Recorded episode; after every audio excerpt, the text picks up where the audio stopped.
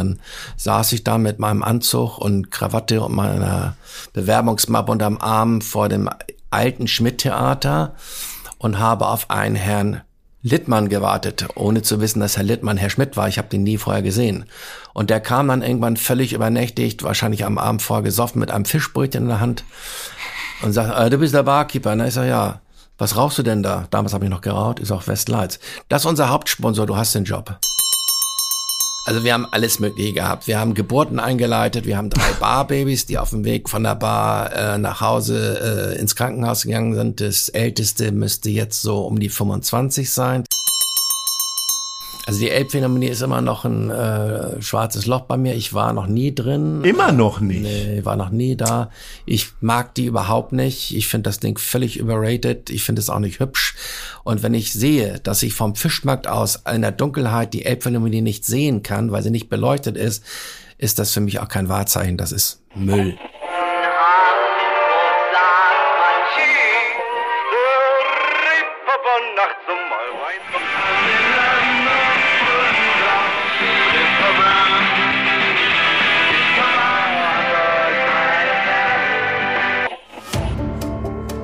Gute Leute. Das Hamburg-Gespräch mit Lars Meier. Jetzt. Heute ist bei mir zu Gast Uwe Christiansen. Moin, moin. Moin, moin, Lars. Du bist am 4. Dezember 1959 in Düren geboren. Nach Barkeeper-Jobs in Griechenland, Kapstadt und auf mehreren Kreuzfahrtschiffen hast du Anfang der 90er die Bar im berühmten Angie's Nightclub auf der Reeperbahn geprägt, was dich national und international bekannt machte. Mittlerweile zählst du mit deiner über 40-jährigen Erfahrung zu den bekanntesten Barkeepern in Deutschland. 1997 hast du die Kultbar Christiansens eröffnet, die vom Kiez nicht mehr wegzudenken ist, auch wenn sie ein bisschen abseits liegt. Darüber hinaus hinaus bist du Buchautor, Filmdarsteller, Moderator und Berater. Im vergangenen Jahr hat das Christiansens 25-jähriges Jubiläum gefeiert, also eine Silberhochzeit sozusagen. Wie viel Zeit verbringst du in deiner Bar? Ähnlich viel wie andere mit einer Ehefrau? Wahrscheinlich mehr. die Bar ist meine Ehefrau. Ja. Also es ist mehr Zeit, äh, die man in der Bar verbringt, als man teilweise eigentlich möchte. Wann fängt denn ein normaler Tag für dich an? Das ist ja nicht so, dass man um äh, abends einfach mal die Tür aufsperrt und alles ist da, sondern das Obst und die Früchte müssen ja irgendwie organisiert werden, die dann in den Cocktails landen, zum Beispiel. Ja, das ist sehr unterschiedlich. Ähm ich muss mal sehen, wann ich eigentlich nachts ins Bett komme. Das ist meistens irgendwann zwischen zwei und fünf Uhr, je nachdem, wann ich aus der Bar rauskomme. Und dann versuche ich zumindest sechs Stunden Schlaf zu kriegen. Und ja, dann geht's los. Einkaufen, Anlieferung. Du hast es ja auch eben schon erwähnt. Ich habe ja noch so einige Nebenjobs, Beratung, äh, Entwicklung von Getränken, äh, arbeite für mehrere Firmen in der, in der Werbung. Äh, äh, es ist immer irgendwas zu tun. Und, und äh, vieles kommt ja auch immer ganz kurzfristig. Kannst du mal eben, der Fotograf ist eigentlich schon unterwegs. Wir mhm. brauchen noch schnell den Cocktail zum Event, bla bla bla. Wie hat sich denn die Bar in der Zeit verändert? Also das ist ja sehr, sehr klassisch, deine Einrichtung. Ähm, tatsächlich ist es so, dass ich ja sehr häufig auch bei dir bin und das auch selber ja beobachten kann, was da so passiert. Ähm, aber tatsächlich, wie oft hast du da mal renoviert zum Beispiel? Eigentlich hat sich die Bar optisch überhaupt nicht verändert. Okay, es sind ein paar mehr Urkunden und Bilder an die Wände gekommen und mittlerweile haben wir tausend Spiritosen im Regal. Das hat sich, ähm, ich habe da irgend so eine Krankheit, dass ich mal alles haben muss. Wir haben mehrmals renoviert, aber wenn wir zum Beispiel eine Wand gestrichen haben, dann ist die genau in der gleichen Farbe wieder gemacht worden wie vorher. Oder der Fußboden ist mittlerweile der dritte drin durch mehrere Wasserschäden. Äh, ich richte immer auch, oder Polster, es wird immer wieder so gemacht, wie es vorher war. Und das scheint auch bei den Gästen immer gut anzukommen. Die sagen, ach, ich war jetzt zehn Jahre nicht hier, weil geheiratet Kinder, aber es ist noch genauso wie früher. Ich fühle mich gleich wieder zu Hause und das soll auch so bleiben. Im Grunde ist ja nicht nur deine Bahnklassiker, sondern du in der Cocktail-Szene ähm, fast gleichzusetzen mit Charles Schumann, der vielleicht noch eine ein bisschen größere Bekanntheit hat, weil der auch noch gut bezahlte äh, Werbejobs gemacht hat. Aber wenn man tatsächlich über die Szene spricht, dann fallen eure beiden Namen meistens als erstes. Natürlich gibt es auch immer wieder Leute, die dann so hochgeschossen werden, weil sie vielleicht noch irgendeinen besonderen neuen Drink entwickelt haben oder mal eine Bar, wo dann alle zwei, drei Jahre mal hingehen, dann machen die wieder zu. Wie schafft man es denn, tatsächlich so ein Klassiker zu werden? Ist vielleicht das Geheimnis auch, dass du wenig änderst? Das ist wahrscheinlich eins der Geheimnisse und natürlich merke ich auch mittlerweile, ich werde jetzt äh, irgendwann demnächst mal 64, äh, bin seit 40 Jahren äh, Barkeeper, dass die junge Garde, die natürlich im Rücken sitzt, ich aber halt noch den Vorteil habe, eine große Pressepräsenz äh, zu genießen und deshalb mit Charles Schumann sicherlich die bekanntesten Gesichter in unserem Gewerbe sind. Äh, ab und zu werde ich ja auch äh, der Charles Schumann des Nordens genannt und ich weiß auch von Charles, dass er mal gesagt hat, es gibt eigentlich nur einen Barkeeper, der mich ersetzen könnte. Das ist dieser verrückte Christian aus Hamburg. Was die meisten nicht wissen, ich hätte Mitte der 90er Jahre eigentlich ein Schumanns in Hamburg führen sollen. Das ist dann aber aus verschiedenen Gründen, die Charles äh, verursacht hat, nicht zustande gekommen. Also äh, danach habe ich dann erst das Christiansens äh, sozusagen kreiert. Ja, und ich glaube dadurch, dass ich auch, ich habe gerade gestern mit meinem Barkeeper darüber diskutiert, ich möchte weiter die klassische Bar bleiben. Natürlich sind wir auch äh, immer wieder dabei, moderne Drinks zu nehmen und wir kreieren neue Sachen. Aber du bekommst bei uns nach wie vor die klassische Pina Colada, den klassischen äh, Martini-Cocktail. Und äh, da wir auch sehr viel internationale Gäste haben, ist das, glaube ich, einer unserer kleinen Erfolge, dass wir so viele Sachen, oder ich zumindestens so viele Sachen kenne und auch kann.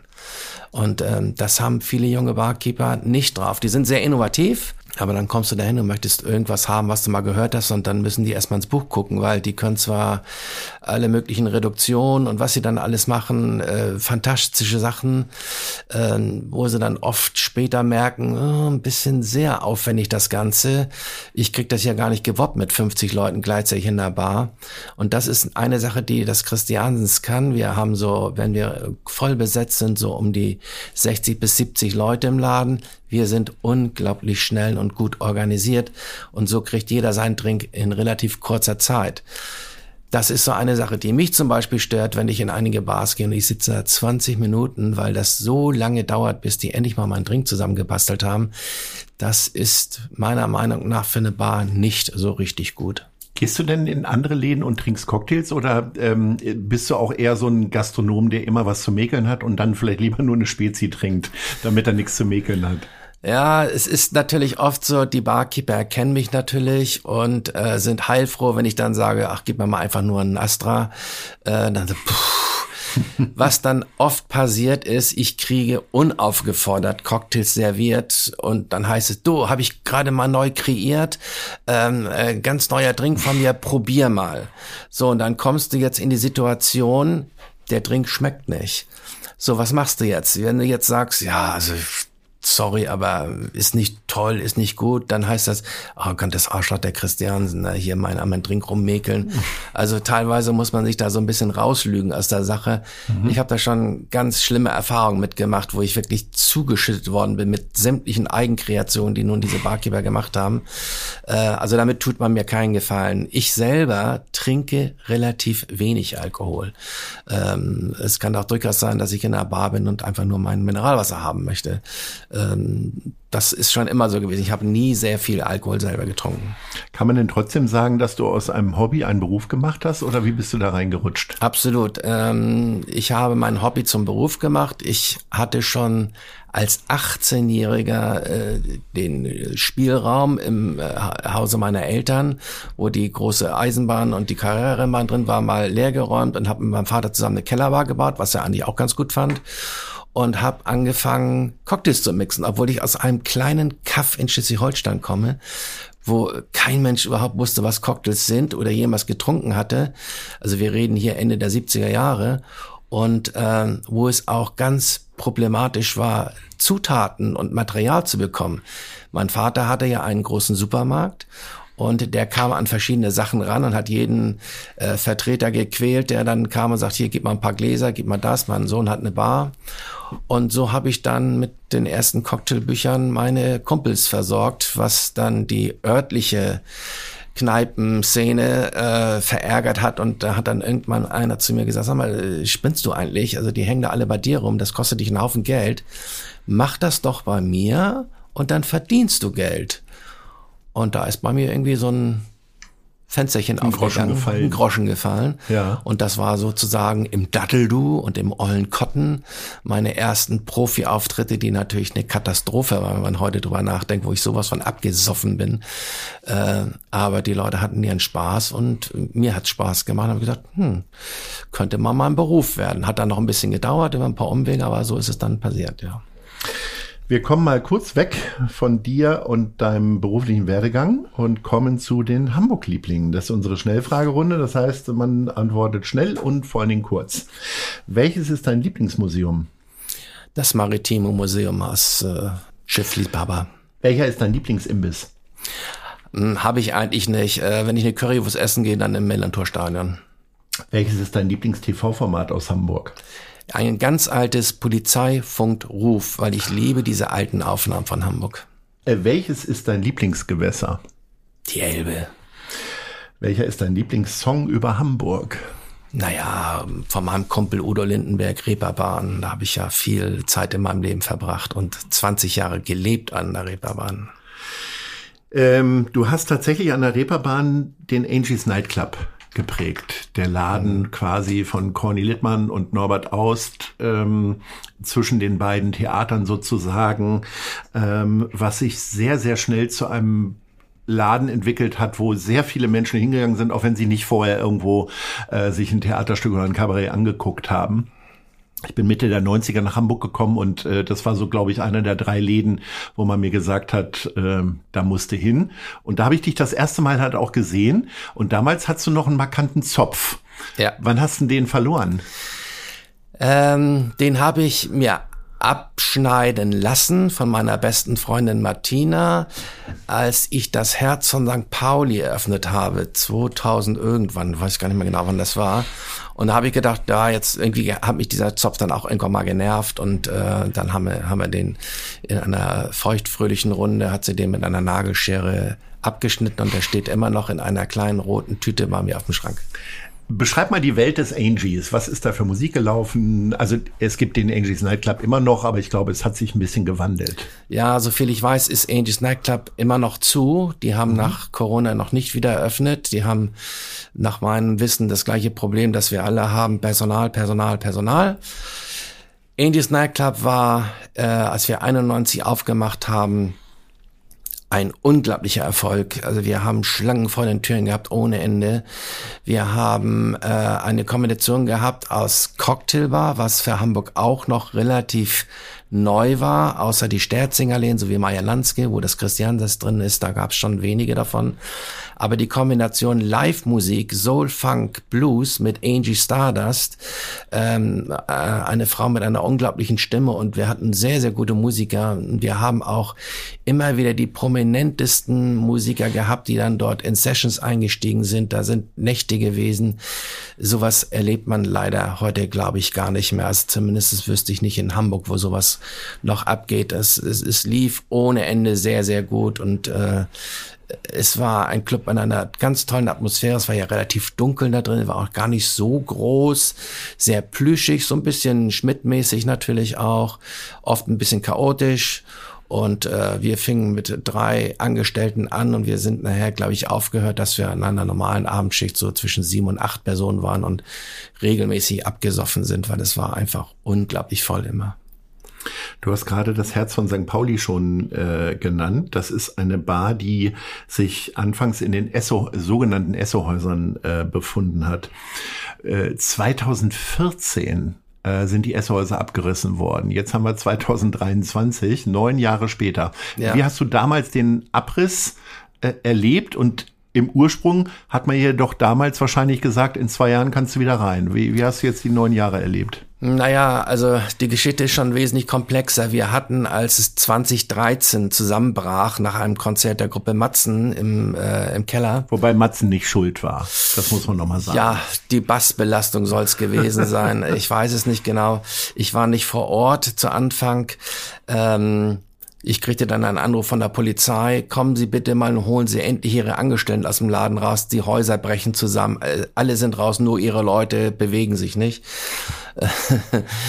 ähm, ja, wir haben das dann nie wieder betreten dürfen, außer irgendwie 14 Tage später mit Begleitung haben wir den Laden dann leer räumen können.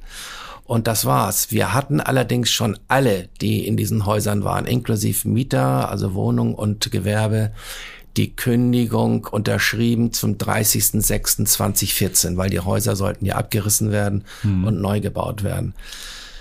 Es ist ein heilloses Durcheinander hin und her. Äh, ich habe jetzt gerade die letzten Informationen sind, dass vor 2027 nicht mit dem Neubau begonnen wird. Deshalb habe ich mich jetzt entschlossen, letztes Jahr schon zu sagen, das war's, das Herz und St. Wird es nicht mehr geben. Jedenfalls nicht unter meiner Regie. Ähm, dann bin ich fast 70, wenn ich dann mit dem Bau anfangen müsste. Der Mietpreis, den haben sie mir auch schon genannt, ist viermal so hoch wie die alte Miete für eine Kneipe mit 100 Quadratmetern, wo ich gesagt habe, habt ihr noch alle Tassen im Schrank, ihr Bayern oder was? Wie soll denn das bezahlt werden? Ja, wir müssen noch mal drüber reden. Mittlerweile haben sie wohl gar keinen Mieter mehr, sind alle abgesprungen. Und ähm, da muss mal kräftig drüber nachgedacht werden, wie man äh, ein Gewerbe auf dem Kiez vernünftig anbietet und vernünftig baut. Woran ist es denn jetzt eigentlich am Ende gescheitert? Man sieht ja, man liest und hört ja immer wieder, dass die Stadt irgendwelche Gebäude und Bereiche irgendwie sich zurückholt. Ich sag mal, das ist einer der bekanntesten Bauruinen, die es hier in dieser Stadt gibt, äh, die, der wir jetzt quasi so beim Zuwuchern zugucken also wenn es jetzt nicht in der Bauzäune verschwunden wäre. Äh, was ist denn die offizielle Ansage, warum das nicht funktioniert hat? Also die offizielle Ansage, die ich äh, verstanden habe, auch über die Bayerische Hausbar, ist, die geforderten, der geforderte Anteil der Sozialwohnung ist für eine äh, Baufirma nicht finanzierbar gewesen.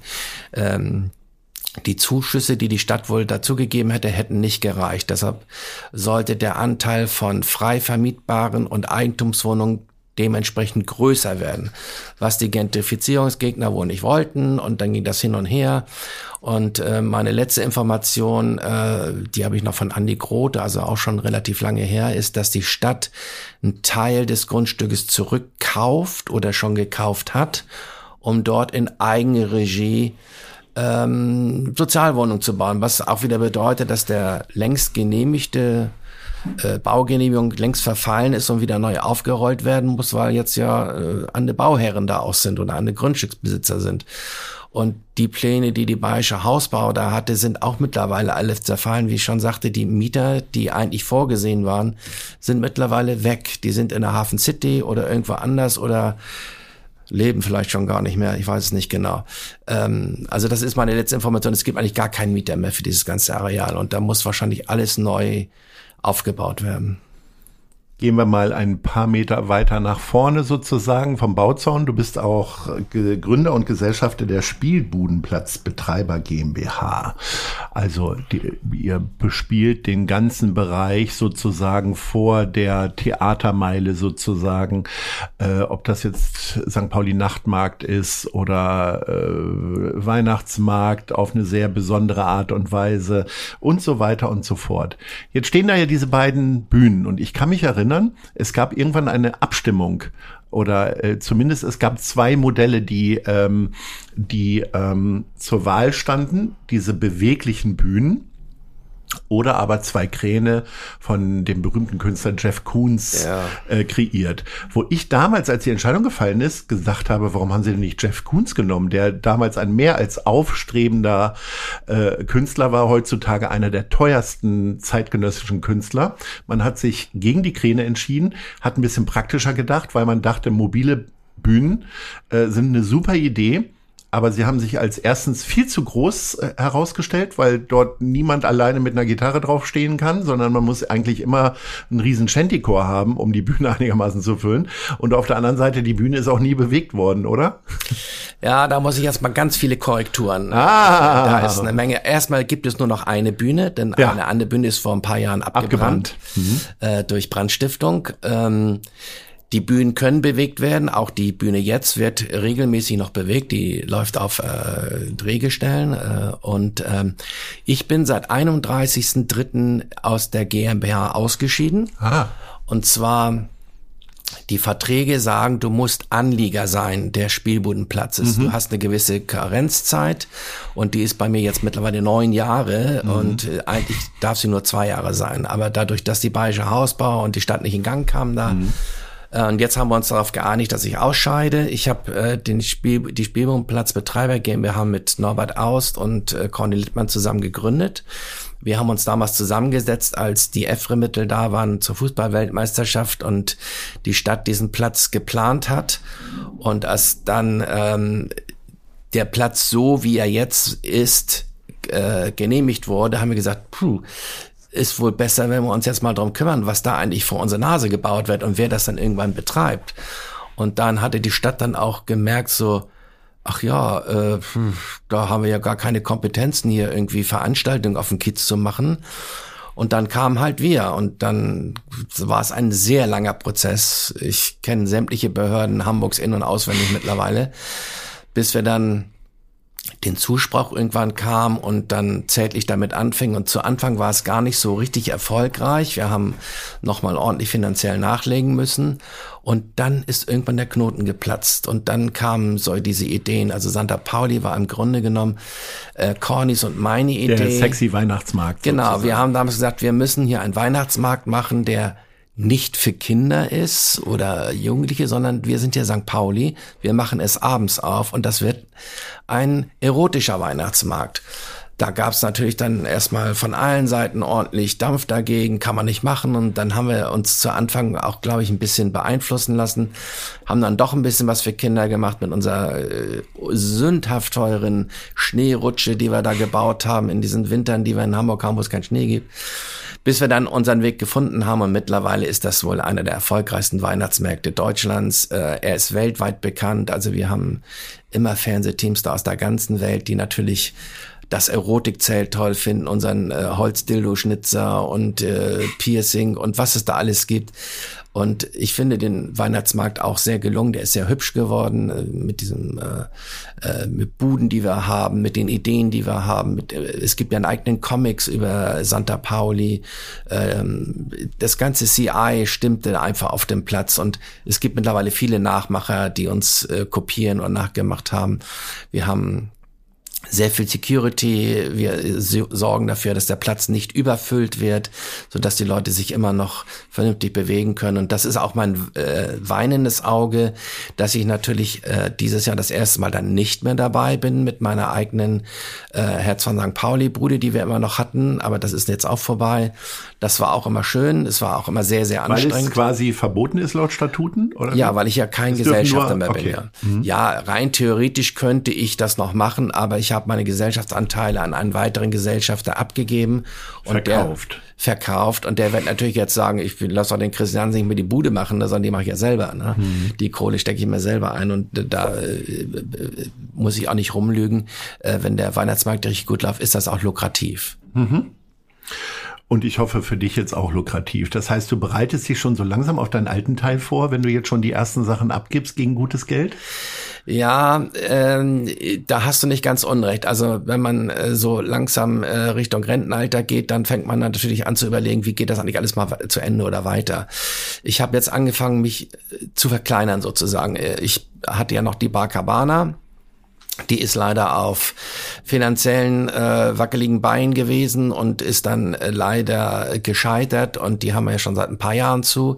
Das Herz von St. Pauli war so nicht geplant, dass es so zu Ende geht. Eigentlich haben wir ja gedacht, nach drei Jahren sind wir in den neuen Gebäuden drin. Das hatte ich eigentlich auch vor, um dann vielleicht einen fertigen Laden noch zwei, drei Jahre zu machen und den dann zu verkaufen. Um Und hättest du nicht, Entschuldige, hätt, hättest du nicht an anderer Stelle das, ich meine, das Herz von St. Pauli, ich meine, Ja. das ist ja nun auch ein berühmtes Lied, das nicht nur im Millantor-Stadion, sondern ursprünglich von Hans Albers gesungen wird. Genau. Ähm, Wir gehören auch alle Rechte an dem Namen des Herz von St. Pauli. Ja. Okay. Und äh, das wirst du jetzt auch verkaufen. Das können wir jetzt hier quasi bei eBay Kleinanzeigen reinstellen. Ja, es gibt einen großen Interessenten, äh, der äh, Interesse hat an dem Namen. Ähm, die Verhandlungen sollen jetzt demnächst mal beginnen. Ja. Okay, aber äh, in den letzten neun Jahren als Überlegung einen Alternativplatz dafür zu nehmen? Nichts zu finden. Weil ich sag mal, Molotow hat ja auch was gefunden. Ja, Molotow ist aber auch nicht äh, mit dem Herz unbedingt vergleichbar. Wir waren ja ein Merchandising-Laden für die Astra-Artikel, wir waren Café und abends 70er, 80er Jahre Musik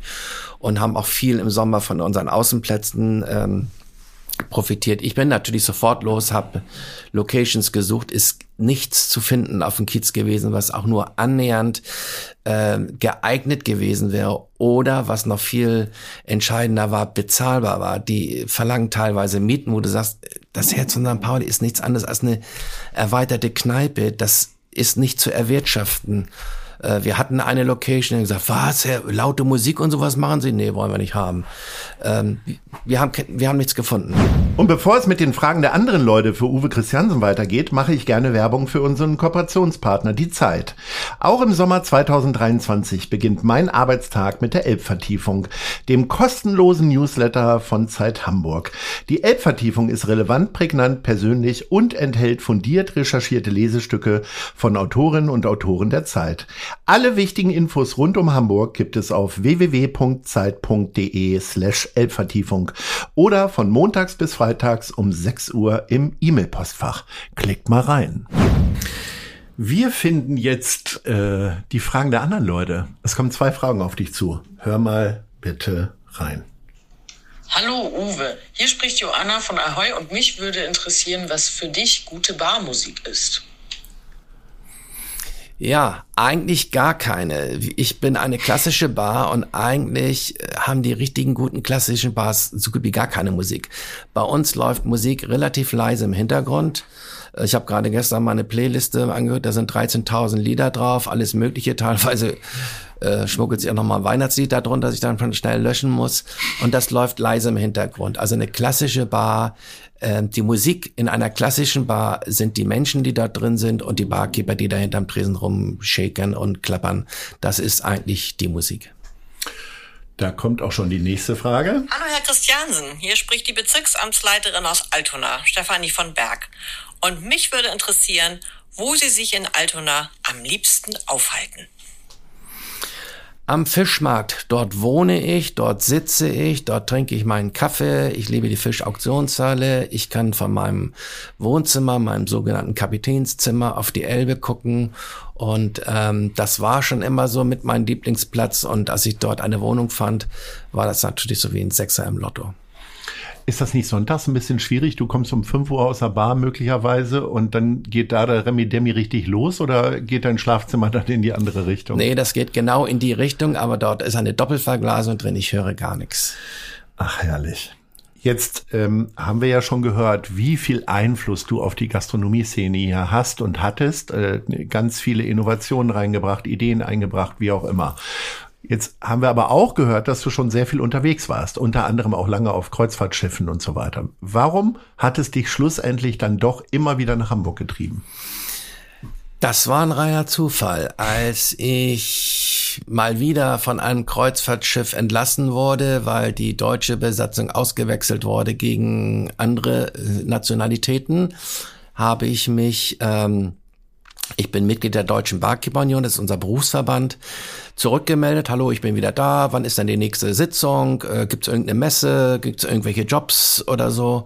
Ich habe jetzt irgendwie zwei Monate, ich habe jetzt, ich habe noch keinen neuen Job. Und dann sagte die, ja, hier hat heute Morgen jemand angerufen, äh, Schmitz Tivoli, die suchen einen Barkeeper. Und ich so, Schmitz Tivoli, was ist denn das? Ich war ja nur im mhm. Ausland, mhm. keine Ahnung ja, ja, das ist so ein Theater hier. Und dann habe ich meiner Mutter das gesagt, hat sie, meine Mutter, oh, Schmidt, die machen so eine Fernsehshow, die heißt Schmidts Mitternascher. Aber pass bloß auf, die sind alle schwul da. und dann habe ich da angerufen. Ja, können Sie mal, mal vorbeikommen? Ich sag, ja, kein Problem. Und dann saß ich da mit meinem Anzug und Krawatte und meiner Bewerbungsmappe unterm Arm vor dem alten Schmidt-Theater und habe auf einen Herrn Littmann gewartet, ohne zu wissen, dass Herr Littmann Herr Schmidt war. Ich habe den nie vorher gesehen. Und der kam dann irgendwann völlig übernächtigt, wahrscheinlich am Abend vorher gesoffen, mit einem Fischbrötchen in der Hand und sagt, äh, du bist der Barkeeper. Na, ich sag, ja. Was rauchst du denn da? Damals habe ich noch geraucht, ist auch Westlights. Das ist unser Hauptsponsor, du hast den Job. das war meine Vorstellung. So, und jetzt gehen wir mal nach nebenan. Da ist irgendwo Johannes, den wirst du schon erkennen, so ein ganz großer. Und äh, der kann dir da mal zeigen, wo dein Laden ist. Und dann kam ich in eine Baustelle und dann hat der Johannes gesagt, ja, das ist dein Laden. Kannst du morgen anfangen? Wir müssen den zusammen bauen. Und dann bin ich am nächsten Tag angefangen. Wann spricht man denn über Geld, wenn man den, äh, äh, den Arbeitgeber schon durch Zigaretten überzeugt hat? Also wir haben uns da relativ schnell geeinigt. Ich war damals noch ähm, ja der Meinung, dass ich ein weiteres Schiff danach bekommen war. Was hast du denn ohne Verhandlung da bekommen? Kannst dich noch daran erinnern? Sagen willst du es nicht, aber sag mal. Nee, weiß ich nicht mehr. Ich weiß, dass wir es immer angeglichen haben, äh, weil ich privat krankenversichert war durch die Seefahrt mhm. und das auch noch behalten wollte, weil ich ja nicht wusste, wie lange das so gut geht und eigentlich noch gerne wieder länger zur See gefahren bin, haben wir das immer so angeglichen, dass ich immer den Satz bekommen habe, der gerade reichte, um privat krankenversichert äh, als Arbeitnehmer zu sein. Das äh, gab es immer so eine gewisse Mindestgrenze und das mhm. war ganz anständig. Es war auch ein verdammt harter Job. Ist es ein bisschen in der Gastronomie so, äh, wie es ja auch äh, beispielsweise, jetzt aktuell habe ich mit jemandem gesprochen wie im Friseurladen, also als Angestellter verdient man eigentlich ganz wenig. Als Selbstständiger kann man schon ein bisschen Geld bei über haben. War das dann bei dir in den Jahren auch so, dass du erstmal richtig gebuckelt hast und jetzt eher so zu Geld gekommen bist sozusagen? Ich bin eigentlich nie richtig groß zu Geld bekommen, weil ich habe eigentlich immer, wenn ich Geld hatte, es investiert. Das Herz und St. Pauli gekauft, mein Catering-Unternehmen aufgebaut, die Bar Cabana gebaut, das Christians renoviert. Ich bin immer so, ne, ähm, war nie pleite, aber kurz davor und habe dann immer, wenn wieder Geld da war, äh, das eigentlich investiert, was ich auch heute noch mache, dass ich immer versuche, äh, ein bisschen wieder zu, zu reinvestieren in mein Business. Jetzt natürlich langsam rückläufig und ich konzentriere mich auf andere Sachen wie Consulting oder meine Bücher schreiben oder langsam werde ich auch irgendwie zu einer Werbefigur für verschiedene, äh, gerade Social Media ist da ja äh, ein großes Thema, äh, was natürlich teilweise gutes Geld bringt, ohne dass der finanzielle Gegenaufwand dafür so groß ist. Bei der Basis natürlich immer viel Personal, mhm. Miete wird auch nicht gerade günstiger, Energiekosten. Also wir müssen ganz schön rechnen zurzeit. Wann hast du denn das erste Mal an den alten Teil gedacht und gedacht so, ah, jetzt muss ich auch langsam mal Geld an die Seite legen. Also ich sag mal so, die, die Abläufe hören sich ein bisschen sehr ähnlich zu meinem Werdegang an und äh, irgendwann mit Ende 40 habe ich so gedacht, Mist, jetzt, also jetzt muss man mal irgendwas an die Seite legen. Wann hat das denn bei dir eingesetzt? Also ich habe noch nichts Großes an die Seite gelegt. Also ich habe äh, zwei ähm, Versicherungen, die äh, fällig werden, wenn ich 65 bin. Dann muss ich mir dann überlegen, ob ich da irgendwie eine Rente rausziehe oder nicht. Meine gesetzliche Rente, ich habe gerade neulich mal wieder äh, die Unterlagen gekriegt, bezieht sich auf ungefähr 400 Euro im Monat. Das kannst du als Selbstständiger äh, ja relativ vergessen. Und das ist ja auch das, was ich nach wie vor immer sage. Wenn du dich in Deutschland mit einer kleinen Firma selbstständig machst, hast du eigentlich nur Nachteile. Es sei denn, du hast gerade so ein super Konzept gefunden und so und verdienst kontinuierlich so viel Geld, dass du auch durch Corona-Krisen sowas durchkommst. Das kann ja keiner voraussagen. Aber eigentlich ist man der Dumme. Man ist plötzlich seine private, seine Krankenversicherung musst du privat machen, deine Rentenversicherung ist weg, Arbeitslosenversicherung brauchen wir gar nicht drüber reden, äh, ist alles weg, obwohl du auch nicht mehr verdienst als wahrscheinlich ein einigermaßen gut verdienender Angestellter, der alle diese Vorteile dann bekommt und du eben nicht. Und trotzdem äh, machst du das Ganze jetzt schon ein Vierteljahrhundert selbstständig. Gab es denn trotzdem mal in dem Moment eine Situation, dass du dachtest, oh, die Kurve kriege ich nicht und jetzt muss ich, äh, keine Ahnung, Fischverkäufer auf dem Fischmarkt werden oder ähnliches? Ja, ähm, die Situation gab es und zwar als das, äh, als die Bar Cabana gescheitert ist. Ähm, und da sind verschiedene Faktoren dabei gewesen, die das äh, ins Schlechte gedreht haben. Ich habe die Barkabana zugemacht, weil ich einen Käufer hatte. Und ähm, zu einem vernünftigen Preis meiner Meinung nach. Und dieser Verkäufer verschwand, verschwand plötzlich. War nicht mehr telefonisch zu erreichen, gar nichts mehr äh, weg. Die Cabana war aber zu zu dem Zeitpunkt bereits. Und einen geschlossenen Laden zu verkaufen ist immer schwieriger als ein Laden, der noch am Laufen ist. Und das hat viel, viel Geld gekostet. Ich habe jeden Monat über 5000 Euro Miete und Unterhalt bezahlt und das für mehr als zwölf Monate. Äh, also Geld, das einfach weg war. Äh, wir hatten auch keine Konzession mehr. Ich hatte auch kein Personal mehr. Der Laden stand einfach leer. Ähm, auch die Nachfolger, die dann da gekommen sind, sind dann wieder gescheitert mit dem Laden. Also es war alles ein ziemliches Desaster und das hat einen Großteil meiner Reserven weggefressen. Und da muss man auch ganz klar sagen, zwei Jahre Corona hat den Rest äh, der Reserven gefressen. Aber so einen richtigen Absprung wolltest du dann doch nicht machen. Nein, habe ich. Äh, dafür lebe ich meine Bar viel zu sehr und meinen Beruf. Ähm, ich will auch noch viele, viele Jahre das so weitermachen. Ich versuche immer, mich irgendwie ein bisschen äh, zurückzuziehen, aber ähm, äh, Angestellte lassen das heutzutage irgendwie nicht mehr so richtig zu, dass du Jetzt haben wir ja schon deinen Einfluss auf die äh, Gastronomie und Barszene hier in Hamburg gesehen. Jetzt sagst du selber, du ziehst dich aus einigen Sachen zurück und also beispielsweise auch Spielbudenplatz. Wie würdest du denn die Barszene hier in Hamburg beschreiben? Also von der Attraktivität her, was fehlt, was ist vielleicht zu viel, wie auch immer. Und vor allen Dingen auch, gibt es so eine Art Solidarität, die da möglicherweise auch in der Corona-Zeit gewachsen ist? Ja, komischerweise hat man mich aus diesem Solidar, aus dieser Solidargemeinschaft relativ rausgehalten. Ich weiß nicht genau warum. Ich hatte relativ viel Presse von meiner Seite aus über sämtliche Medien von Tagesschauen und Sat 1 und wo ich überall aufgetaucht bin mit ein paar Ideen, die ich da hatte. Äh, es ging mal kurzfristig um, ähm, ich krieg das gar nicht mehr zusammen. Auf jeden Fall habe ich dann das Schild Bar äh, mit einem großen Schild überklebt Schankwirtschaft. Die durften nämlich weiter aufbleiben. Bars mussten schließen, weil eine Bar dem Verständnis nach der Behörde Rotlicht war, mehr oder weniger. Ne? Irgendwelche Frauen auf den Tischen tanzen oder so. Und ähm, dann habe ich aber meine Konzessionen mal nachgeguckt. In meiner Konzession steht auch nicht Bar, sondern Schankwirtschaft. Also habe ich Schankwirtschaft vor die Tür geklebt und am nächsten Tag hatte ich Sat 1, RTL da, Spiegel, Stern, ich weiß gar nicht, wer da alles war und hat dieses Pappschild da fotografiert und haben sich da kürzlich drüber amüsiert. Damit habe ich aber wahrscheinlich ganz vielen Leuten in Hamburg geholfen, die das gleiche Problem hatten, die nämlich eine Bar betrieben haben, aber eigentlich in ihrer Konzession auch Schankwirtschaft hatten. Die, die dann aber Bar in ihrer Konzession hatten, die mussten alle schließen und das war der größte Teil vom Kiez. Jetzt gibt es ja so ein bisschen so einen Verschwiegenheitskodex, dass man nicht über seine Gäste spricht, wie auch immer, was wer da getrunken, gemacht und äh, nicht gemacht hat. Äh, jetzt bist du aber schon so lange Barkeeper, dass du sicherlich mal so ein, zwei Geschichten, wenn auch anonym, erzählen kannst, beziehungsweise vielleicht auch welche, mit welchen Promis du lustige Auseinandersetzungen im positiven Sinne vielleicht auch hattest. Ja, ich habe ja in meinem äh, letzten Buch jetzt World of Cocktails einiges darüber geschrieben und je prominenter die Leute sind, desto ähm, sag mal, kannst du deren Namen auch nennen. Also ich sag mal, der normale Gast, der sich bei uns daneben benimmt oder so der halbprominente, da bleiben zumindest die klassischen Barkeeper ruhig. Ich bin auch keiner, der, wenn bei mir jetzt irgendein äh, Promi reinläuft, äh, am Telefon ist und den Bildreporter anruft, um, um damit ich den herkriege. Das, äh, das macht man als klassischer guter Barkeeper nicht. Ähm, damit prahlt man auch nicht rum. Äh, ja, welche Erinnerungen habe ich, ist natürlich, ähm, was habe ich denn für verrückte Erinnerungen an, an, an Gäste? Ah, ich, viele natürlich aus Angels Nightclub, ich meine, da haben wir Hollywood-Stars gehabt, Oliver Stone, die Temptations und wer da alles rum waren.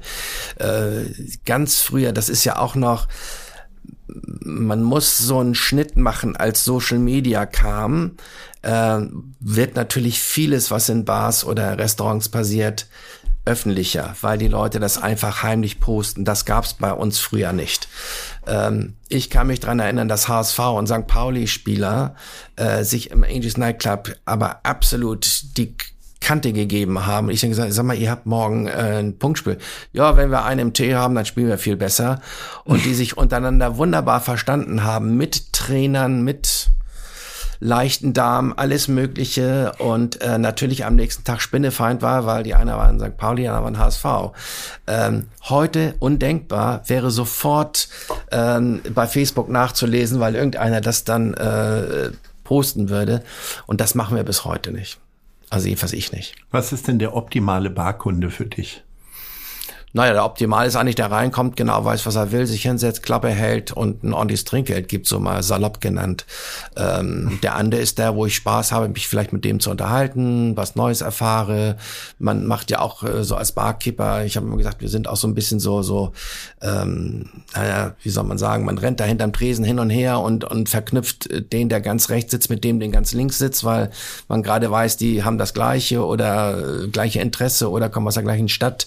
Äh, wir schicken uns ja auch gegenseitig Gäste aus verschiedenen Städten hin und her. Ähm, das ist eigentlich so der einfachste Gast, der, der gleich weiß, was er will. Der komplizierte ist natürlich der, der nicht weiß, was er will und der beim vollen Haus auf dem Samstagabend erstmal eine zehnlange äh, Beratung braucht und dann doch eine Caipirinha bestellt. was ähm, erlebst du denn sonst für Schicksale hinter der Bar? Also wahrscheinlich, also gerade auf St. Pauli, wo man dann ja auch später losgeht, schon vielleicht auch äh, ein bisschen was getrunken hat. Im Zweifelsfall äh, haben sich schon Leute ausgezogen. Äh, wahrscheinlich haben sich schon wahnsinnig viele Leute das erste Mal geküsst bei dir in der Bar, möglicherweise aber auch schon gestritten und Scheidungsgespräche geführt. Äh, was sind dir denn für Sachen da in Erinnerung? Also wir haben alles Mögliche gehabt. Wir haben Geburten eingeleitet, wir haben drei Barbabys, die auf dem Weg von der Bar äh, nach Hause äh, ins Krankenhaus gegangen sind. Das älteste müsste jetzt so um die 25 sein, 24, 25. Das jüngste ist 16, wird glaube ich jetzt 17. Ähm, wir haben natürlich äh, ich bin mehrmals auf Hochzeiten eingeladen gewesen von Leuten, die sich bei mir kennengelernt haben oder ihr erstes Rendezvous hatten. Ähm, ja, gibt natürlich auch tragische Schicksale, dass Gäste, liebe Gäste plötzlich sterben. Oder dann, Aber nicht in der Bar. Nein, in der Bar ist das äh, insofern noch nicht passiert, Gott sei Dank. Ähm, aber man kriegt dann teilweise die Einladung von den Ehefrauen äh, zur Beerdigung, weil man das ja teilweise gar nicht mitkriegt, dass die gestorben mhm. sind. Ne? Äh, das ist jetzt gerade wieder passiert, das ist noch gar nicht so lange her. Einer unserer längsten Gäste, der auch seine äh, jetzige Frau bei uns äh, mehr oder weniger auch nicht kennengelernt hat, aber mit denen sie zusammengekommen sind, mhm. ist kurzfristig verstorben, der dann auch noch unser Anwalt wurde.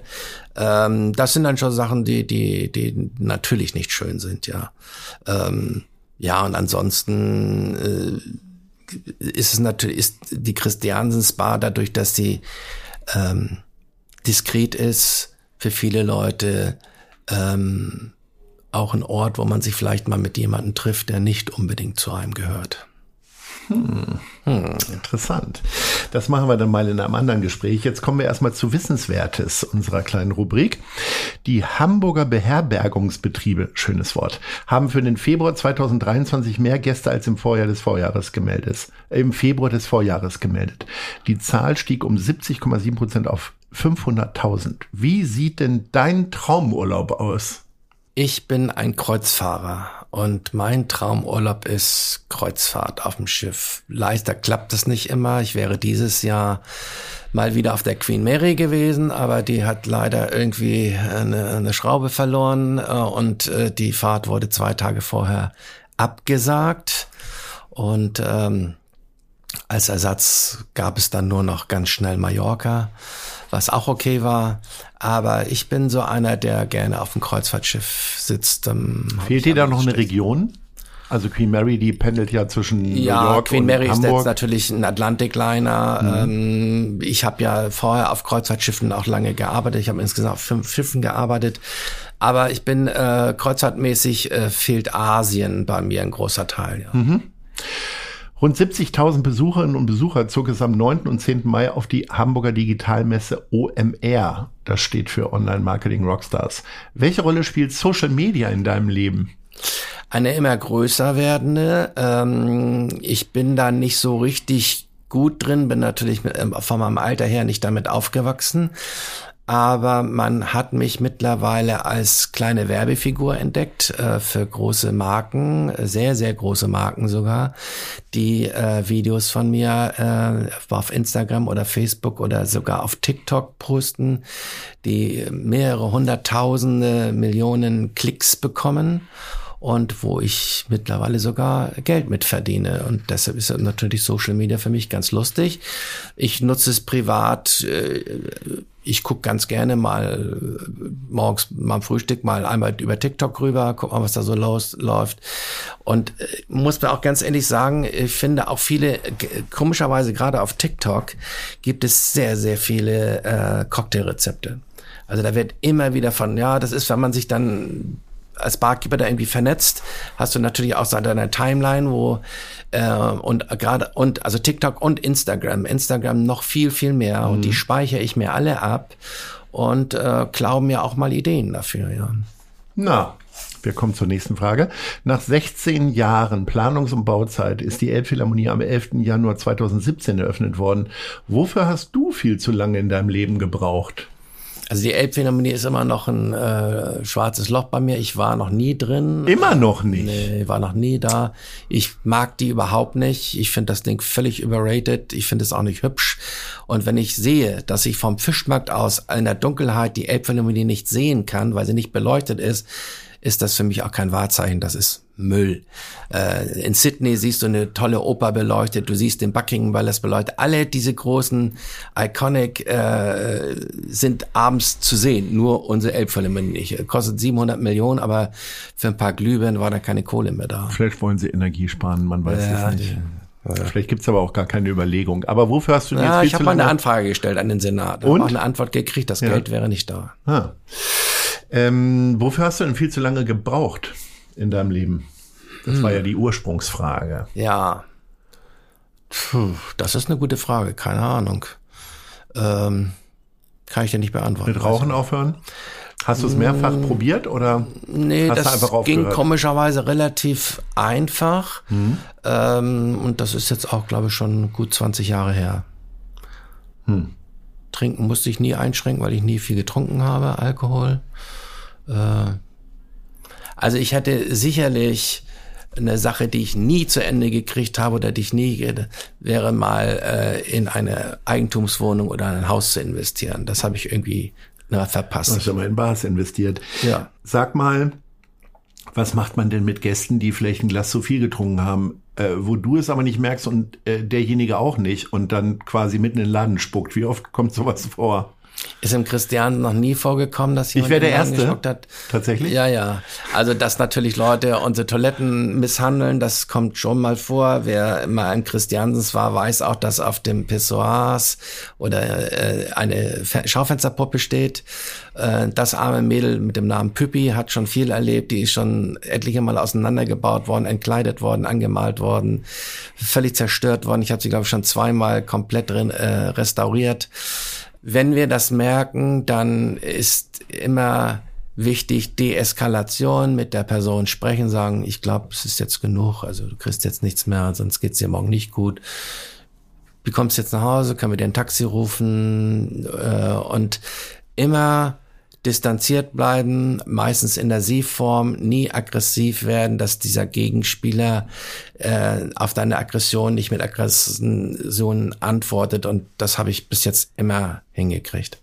Ich habe noch, ich habe erst ein einziges Mal in 26, fast 26 Jahren in Christian die Polizei rufen müssen. Das war aber auf Anforderung des Gastes, ähm, weil er was kaputt gemacht hat und ich gesagt, das zahlst du. Ähm, und dann kam die Polizei, hat auch bezahlt, war ein Däne, der hat dann, mhm. na, das, das Einzige war, dass, wir die Polizei, dass ich die Polizei gerufen habe.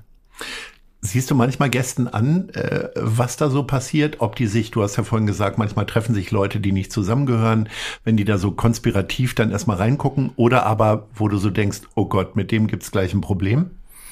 Ja, kann man schon oft erahnen. Also wir äh, erahnen zum Beispiel mitunter so Blind Dates, Tinder Dates, wo wir dann sagen, aha, aha, aha, na, wo, äh, wo irgendwas zwischen den beiden so ein bisschen fishy ist, wo du sagst, na, das unterhalten wir uns natürlich auch unter den unter den Kollegen und sagen, guck mal, das ist glaube ich wieder so ein so ein Date. Wir haben natürlich auch so ein paar Experten, die ständig mit irgendwelchen neuen Begleitungen kommen, die da auch kein Geheimnis draus machen und sagen, ja, hier von Tinder, na, warte mal, und die wollen immer ihren gleichen Tisch haben.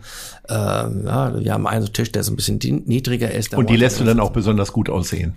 Ja, da sind wir dann wieder die Klassiker und lassen uns nichts anmerken. Das ist mhm. genauso, wenn ich weiß, dass ein Mann mit seiner Frau kommt und dass der gleiche Mann mit seiner Freundin kommt. Das gibt es öfter mal. Das lasse ich natürlich nicht äh, irgendwie anmerken. Nee, das wäre ne? glaube ich, ähm, Da wird nicht drüber Ja. geredet und das wissen diese Menschen auch. Ne? Mhm. Und das, das ist halt eine der Sachen, die eine gute klassische Bar wie ein Schumanns oder ein Christiansen auszeichnen, dass wir da diskret sind. Das beste Mittel gegen Kater ist ja nicht zu trinken. Was ist denn das zweitbeste? Naja, man sagt ja immer, dass man dann Mineralien braucht. Also äh, da gibt es so verschiedene äh, kleine Tipps. Ähm, ich glaube, mit das Beste ist ganz viel Mineralwasser trinken. Und zwar mit Kohlensäure, habe ich mal gelernt. Ähm, eine, ein Tomatensaft, sehr gut gewürzt, hilft sehr gut. Und Hühnersuppe. Wann musstest du das das letzte Mal anwenden? Du hast ja schon gesagt, du trinkst relativ wenig Alkohol. Ja. Äh, Liegt das noch in deiner Jugend zurück oder hast Ich- du irgendwann mal doch spontan gesagt, komm, ich mache jetzt hier mit? Ja, und für die Polonaise in der Bar an. kann mich nicht dran erinnern, wann ich das letzte Mal richtig betrunken war. dass Auf einem unserer Feste wahrscheinlich. Ja, wahrscheinlich, ja, aber da, äh, ähm, nee, also es gab früher natürlich auch bei mir solche Ausfälle, dass mir dann am nächsten Tag richtig dreckig ging. Ich, als ich noch bei meinem Vater gearbeitet habe, den, mal den Samstag ausfallen lassen musste, weil ich einfach nicht mehr aus dem Bett kam. Ähm, aber so, dass ich mich äh, äh, übergeben musste oder so, das, da, das ist mir nie passiert. Da kann ich mich nicht dran erinnern. Es, äh, du bist ja auch Jurymitglied und bewertest neue Getränke, kommt ja äh, alle Tage ein neuer Gin raus und was weiß ich, und da sitzt du in sehr hochkarätigen Jurys, die dann irgendwelche, ich sag jetzt mal irgendwelche äh, Medaillen und sonst was irgendwie verleihen. Ähm, wie geht man da jetzt vor? Also beschreib mal so einen Tag, wo du, ähm, ich weiß, irgendwann fährst du immer nach Asien irgendwie? Ich irgendwo bin, äh, hin? zuständig Thailand, für die- Shanghai irgendwie? bin zuständig für die Spirituosenverkostung in Indien. Und da bin so. ich immer im Januar. Und ähm, die sind genau, und ich bin hier seit, glaube ich, 20 Jahren äh, Head of Jury des Internationalen Spirituosenwettbewerbs in Neustadt. Sehr ähm, strikte äh, Jury. Du kriegst nie zu wissen, was du probiert hast. Äh, du kriegst gar nichts zu sehen. Du kriegst einen relativ ähm, neutralen Briefbogen ähm, oder Bogen, auf dem ganz viele verschiedene Felder sind, äh, wo man dann, ähm, ich sag mal ganz Geruch, Geschmack äh, äh, angibst. Da gibt's ein Punktesystem. Und ähm, du darfst nicht mit deinen äh, Kollegen reden, äh, du musst das alles für dich selber machen. Indien ist schon herausfordernd gewesen. Das sind natürlich ganz andere Spirituosen, die haben teilweise ganz schreckliche Spirituosen. Sie sind aber auf dem guten Weg. Und äh, Indien ist der größte Spirituosenmarkt der Welt. Äh, es sind über 1,5 Milliarden Menschen, die dort leben und die trinken im Jahr über 1,5 Milliarden Liter Whisky alleine. Das heißt, jedes Baby, jeder Rentner, jeder Nicht-Alkoholiker trinkt ein Liter Whisky rein. Das ist schon gigantisch, was in dem Land gibt. Und die haben die tollsten Spirituosen da. Die machen zum Beispiel, ein Whisky wird normalerweise aus Getreide hergestellt. Nicht unbedingt in Indien.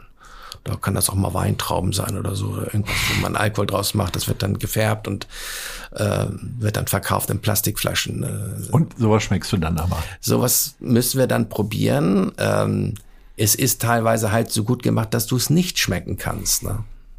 Aber die Flasche kostet dann auch nur ein Liter acht Euro. Wenn ich ähm, Leute frage oder auch in meinem Bekanntenkreis rumfrage, was hast du noch für Träume, kommt ganz häufig die Antwort, ich würde gerne eine Bar machen.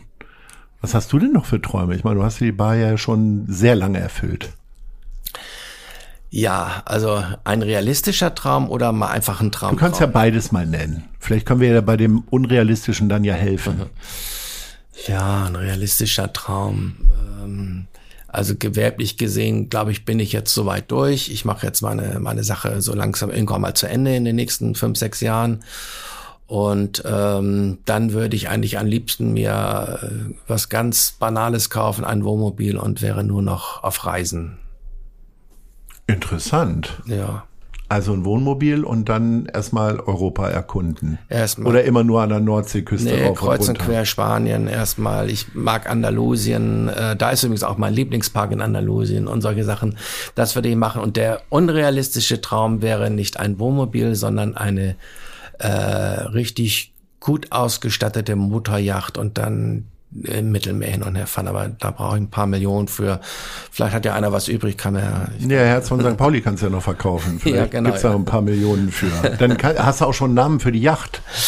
Ja, genau. Das, äh, Du musst da mal mit reinverhandeln, dass du das nutzen darfst. das habe ich mir sogar schon mal notiert, als ich gesagt habe, was, was gebe ich meiner Yacht denn für einen Namen? Und dann hatte ich schon das Herz von St. Pauli äh, dafür vorgesehen, ja. Uwe, das war eine der schnellsten Stunden, die äh, ich hier je erlebt habe, vor allen Dingen auch mit dir, äh, weil, also es ist ja nicht langweilig bei dir in der Bar, aber sehr entspannt und so habe ich auch dieses Gespräch wieder empfunden und deswegen kommen jetzt die letzten beiden Fragen, die wir jeden stellen. Wo siehst du dich in fünf Jahren? Du hast es ja schon halb angedeutet.